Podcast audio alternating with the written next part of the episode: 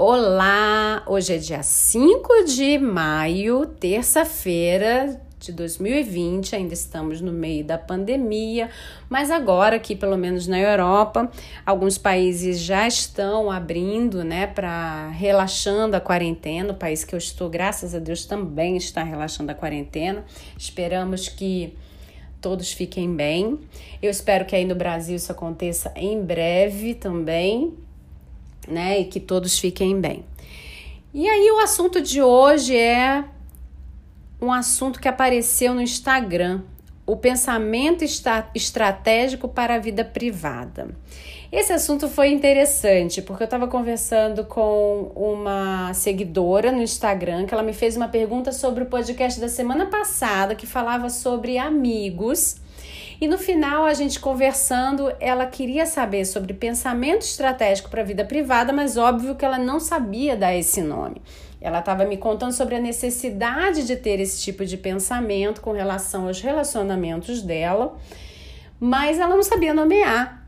E aí eu falei, nossa, ela precisa muito dessa técnica. E aí eu pensei, bom, eu vou falar sobre isso no meu próximo podcast. A técnica do pensamento estratégico para a vida privada, ela é diferente da técnica do pensamento estratégico que se usa no mundo corporativo, tá? É, e aí a gente tem uma técnica que é, ela, ela, é curiosa porque como a maioria das pessoas não sabem nomear o que, que elas precisam, elas só sentem essa necessidade mais ou menos no meio do processo. Como essa menina que ela na verdade ela já está no, no amadurecimento do ponto de, de um ponto da vida dela. E aí ela sentiu necessidade de ter isso. E é exatamente o que acontece dentro de um processo. Você começa por causa de um objetivo e no meio do processo você vai percebendo que você precisa otimizar isso. Tanto por questão de tempo, quanto por questão de qualidade, de empenho, de energia, né? Como por causa dos seus relacionamentos, por causa dos seus objetivos da vida privada com, com a sua família, com seus amigos, né? Então, você é, desenvolver esse tipo de pensamento é muito bacana. E ele, à medida que o tempo vai passando, ele vai se refinando e você vai ficando cada vez mais veloz. Ele é um, a, essa técnica é uma técnica muito trabalhosa, mas eu vou dar uma dica para vocês aqui bem simples, mas vocês vão precisar já de papel e caneta. Mas enquanto você vai pegando seu papel e caneta, você vai me ouvindo e eu vou te dizer que uma técnica completa dessa, ela engloba muitas habilidades internas, como, por exemplo, observação, capacidade de compreensão do todo, ponderação, imparcialidade, criatividade, paciência, empatia, análise, construção de ideias, organização, audição ativa, né, que a gente chama também de escutativa, curiosidade, memória para guardar as suas experiências e as experiências das pessoas que te rodeiam. Olha aí que importante você ouvir o outro. Flexibilidade, probabilidade, enfim, são N habilidades para você dizer, ok, tô expert nisso daí. Tô expert em pensamento estratégico para minha vida privada. E você vê que é uma sensação de realmente de amadurecimento quando você tem esse tipo de pensamento. Mas aqui, para a gente fazer rapidinho, né, para você começar a ser mordido por essa vontade de ter esse tipo de pensamento na sua vida e você ver como ele é bom, como ele organiza a sua cabeça, a sua vida, porque ele baixa também a ansiedade. Você vai escrever aí no seu papel, então, o exercício que eu vou te passar. Primeira coisa que você vai fazer chama análise da situação, tá? A análise da situação tem três passos, quatro passos na verdade. Primeiro é você saber como ela começa. Você precisa saber nomear como a situação começa. Depois, você vai escrever como naturalmente é o percurso dessa situação. Ela começa de um jeito e ela acontece de um determinado jeito naturalmente na sua vida. Você automaticamente você sempre faz desse jeito ou sempre acontece desse jeito. E se é uma situação nova, que você não sabe como vai ser o percurso, ou que é uma situação que você está vindo, vendo que ela é iminente, alguma coisa que você nem quer, mas está vindo para cima de você e você vai ter que saber lidar com isso de alguma forma, você vai imaginar qual será esse percurso e vai escrever, tá? Então, saber como ela começa, escrever qual é o percurso que ela naturalmente toma e se você não conhece a situação ainda, você vai imaginar. Depois você vai verificar três tipos de consequências. Uma consequência se você não decidir nada, se você não fizer nada, o que que acontece?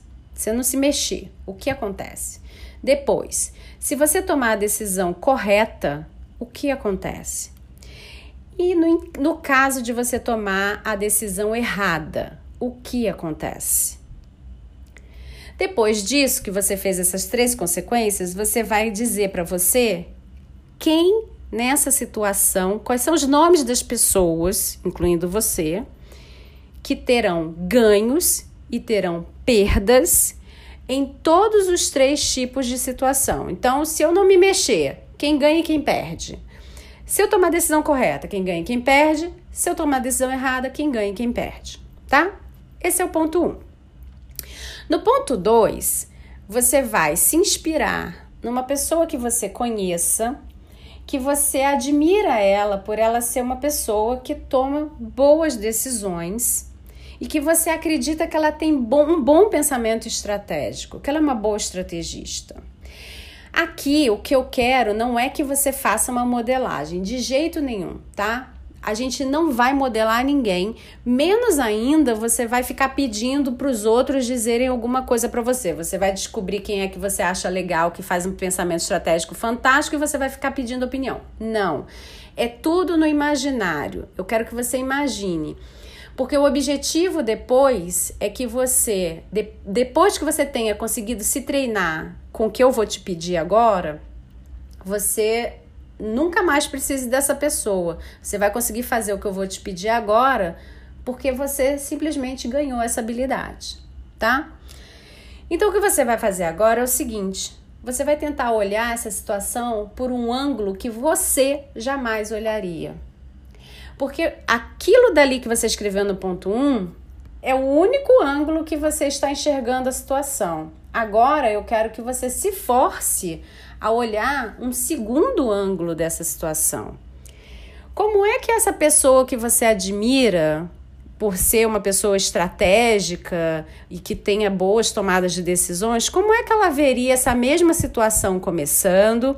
Como é que ela veria essa mesma situação caminhando no curso normal dela?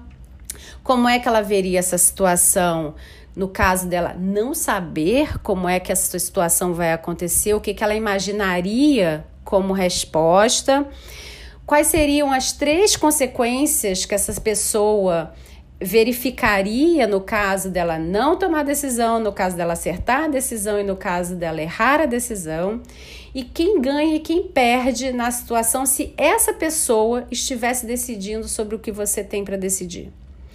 Então você vai fazer a mesma coisa que você fez para você, você vai fazer só que sob o olhar dessa outra pessoa. Você vai se colocar no lugar dela, com a experiência dela, com, com o tipo de decisões que ela toma, o que, que ela estaria fazendo nesse momento. Você vai fazer isso. E aí, agora você vai olhando esse segundo ponto de vista, você vai fazer uma análise detalhada do que, que é que você enxerga desses, desses dois. É, é, vamos botar desses dois probleminhas, assim, né? Vamos botar aqui, você vai fazer um comparativo desses dois probleminhas, tá? Você vai pegar, então, o que você escreveu e vai fazer um comparativo com o que você escreveu sobre o que essa pessoa estaria dizendo sobre essa mesma situação para você. Depois que você fez um comparativo, que você analisou tudo direitinho, você vai montar um Frankenstein. Isso aí. Você vai montar uma terceira solução. Você vai ver tudo de positivo que tem no seu plano e tudo de positivo que tem no plano da outra pessoa e você vai trazer para o plano Frankenstein. Ok? Então, por exemplo, se a, a, a, a consequência da outra pessoa era melhor, você traz a consequência dela para o plano Frankenstein. Se a análise de como a, a, a, situação começa, a sua, você acha que é melhor, você traz para o plano Frankenstein. Você vai montar, tá? Depois que você montar o seu plano Frankenstein, você vai perceber que a sua cabeça vai começar a te mostrar que podem existir, inclusive, uma quarta, uma quinta solução. Se você tiver essa visão, faça dois, três, quatro Frankensteins. Quantos Frankensteins você quiser fazer, você faça, tá? Depois que você fizer todos os seus Frankensteins, você vai pegar o que mais você o que mais você se identificou, não é o que mais você sai ganhando, não, tá? Não é o que mais você tem vantagens, nada disso. É o que mais você se identificou. Você vai pegar esse Frankenstein com que você se identifica e você vai se perguntar se você tem todas as habilidades necessárias para chegar naquele resultado daquele Frankenstein. Caso você tenha as habilidades, você precisa treinar alguma delas? Se colocar em experiências para que você treine alguma delas? caso você não tenha a habilidade necessária. É possível pedir a ajuda a alguém que tenha essa habilidade para ele fazer por você ou com você? Caso você não queira pedir ajuda a uma pessoa para fazer com você ou por você, é possível contratar um profissional para lhe ajudar a desenvolver essa habilidade e você adquirir essa habilidade? Depois que você fizer isso, você vai se perguntar se as consequências, incluindo ganhos e perdas, ganhos e perdas, né, são suportáveis para você. Depois que você souber que você tem habilidade para desenvolver tudo aquilo que você viu lá no seu Frankenstein, você vai se perguntar se você aguenta, se você sabe, se você se você é forte o suficiente para receber as consequências, incluindo perdas e ganhos. Você suporta esse peso? Na verdade, aqui o que eu quero saber é se der tudo errado, você aguenta o tranco? Se você verificar que está começando a dar tudo errado, não está saindo do jeito que você imaginava, você se imagina num plano B? Você já vai traçar o plano B desde agora, porque né, a gente está falando de uma coisa que você está escrevendo no papel que ainda não aconteceu, que está na iminência de acontecer, e você ou que você sempre passa por aquilo, então você tem como se como se prevenir, né? Então a gente fez um planejamento do seu olhar, um planejamento do olhar da pessoa que você admira. A gente conseguiu enxergar alguns ângulos diferentes, né, no Frankenstein. A gente montou um Frankenstein que seria o Frankenstein é, ideal para você.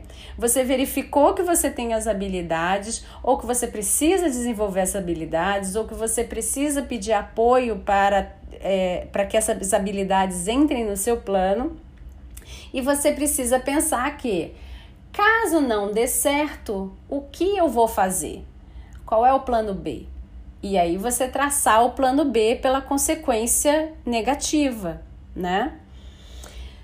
Traçado o plano B, você vai ter que se perguntar o seguinte: o que precisa acontecer para que eu tenha certeza que é hora de eu lançar a mão do plano B? Porque o pensamento estratégico, ele é protetivo.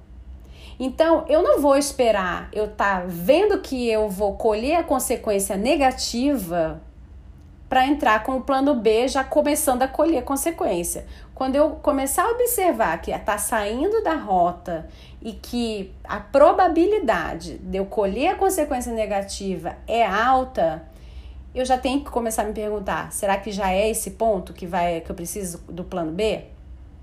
É agora? Vamos lançar a mão disso agora e vai? Então você vai se perguntar isso.